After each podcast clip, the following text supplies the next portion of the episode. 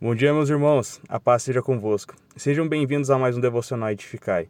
Eu sou Samuel Márcio e hoje falaremos sobre a consagração dos primogênitos, onde o texto base se encontra em Êxodo capítulo 13, dos versículos 1 ao 22.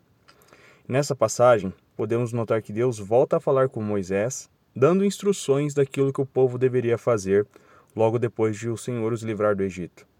É interessante notar que durante a conversa entre Deus e Moisés, retoma alguns pontos que foram mencionados no capítulo anterior, sobre os primogênitos, onde no capítulo 12 Deus fala sobre a morte dos primogênitos do Egito, e no capítulo 13 fala sobre a separação e consagração dos primogênitos de Israel. E o segundo ponto seria sobre a, as ordens, sobre a festa dos pães asmos.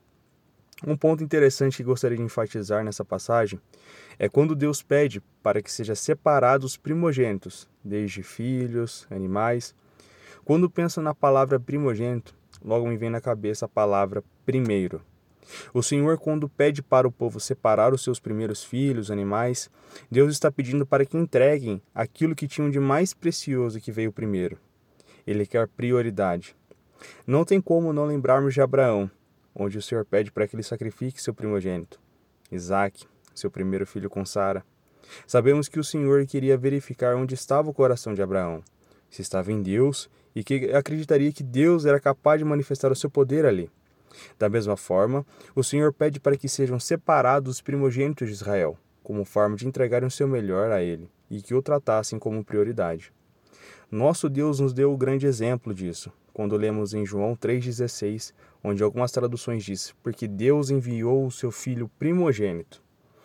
Deus entregou o que tinha de melhor para nos salvar e, da mesma forma, quer que entreguemos o que temos de melhor para Ele e, acima de tudo, o tratar como prioridade.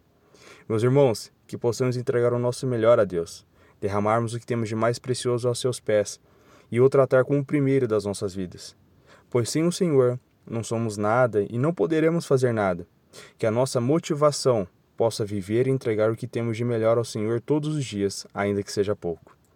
Que Deus abençoe seu dia, sua vida e sua família. Um abraço.